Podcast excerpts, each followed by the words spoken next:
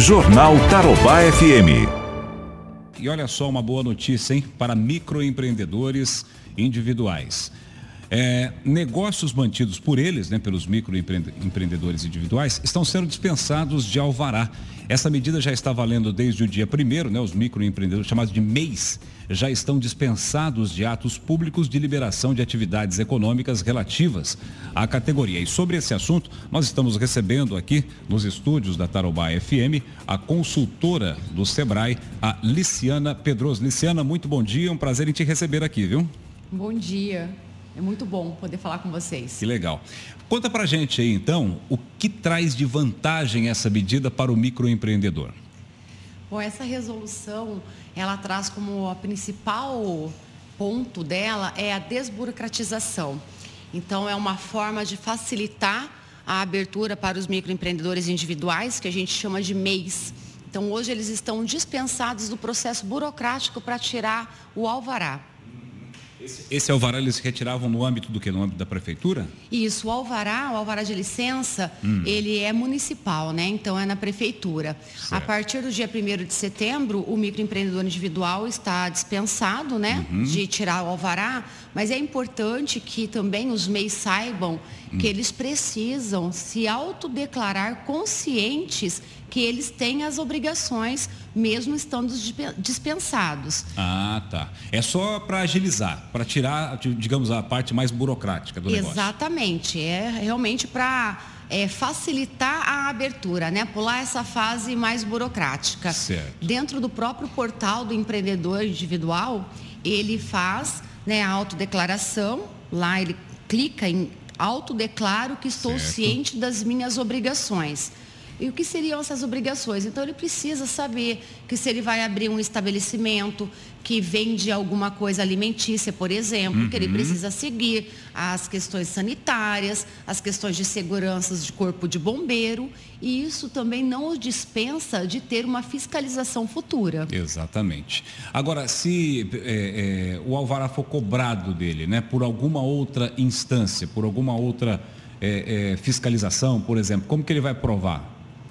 Então, quando houver uma fiscalização, ele tem a autodeclaração, né? Uhum. Os documentos que o portal do microempreendedor individual dispõe, já está lá a resolução de que aquele documento já serve como alvará. Certo. A fiscalização vai para ver se está tudo de acordo com os requisitos de funcionamento, né? Certo. Questões de segurança, questões sanitárias, certo. se o estabelecimento comporta ou não receber público, uhum. se for só uma atividade que precisa de um endereço mas que não é realizado o serviço lá, como por exemplo um prestador de serviço hidráulico, por exemplo, que ele só tem um ponto de referência, né? Não, não tem público lá.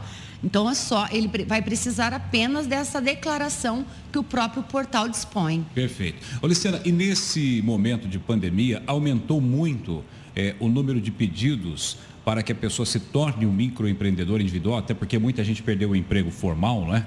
o emprego com registro em carteira e abriu o seu próprio negócio.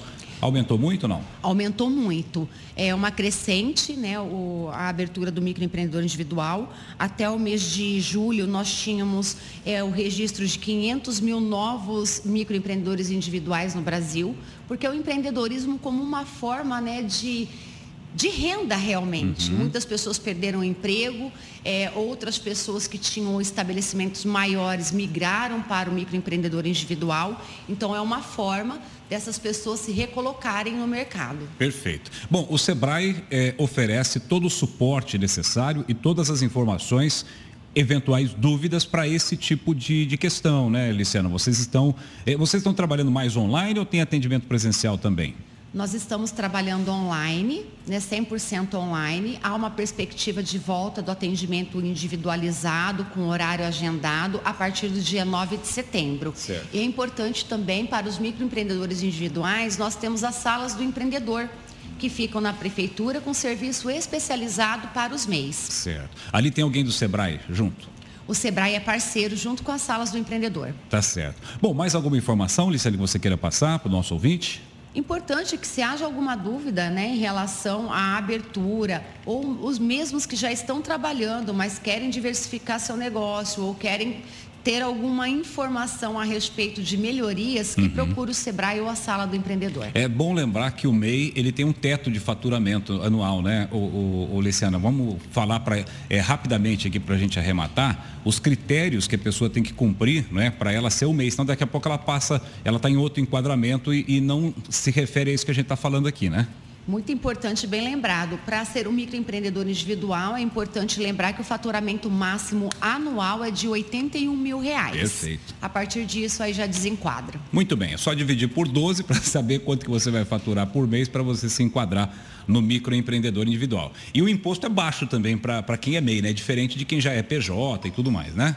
Isso mesmo, né? O microempreendedor individual, ele paga apenas o seu INSS, uma pequena taxa de ISS, dá uhum. 62,58 por mês. Que ótimo. Ô, Licena, muito obrigado aí pela sua presença aqui no nosso Jornal Tarobá FM e até uma próxima entrevista. Obrigada. É a Licena falando com a gente aqui no Jornal Tarobá FM, trazendo essas informações importantes, diminuindo a burocracia para estimular a participação do microempreendedor individual na economia brasileira.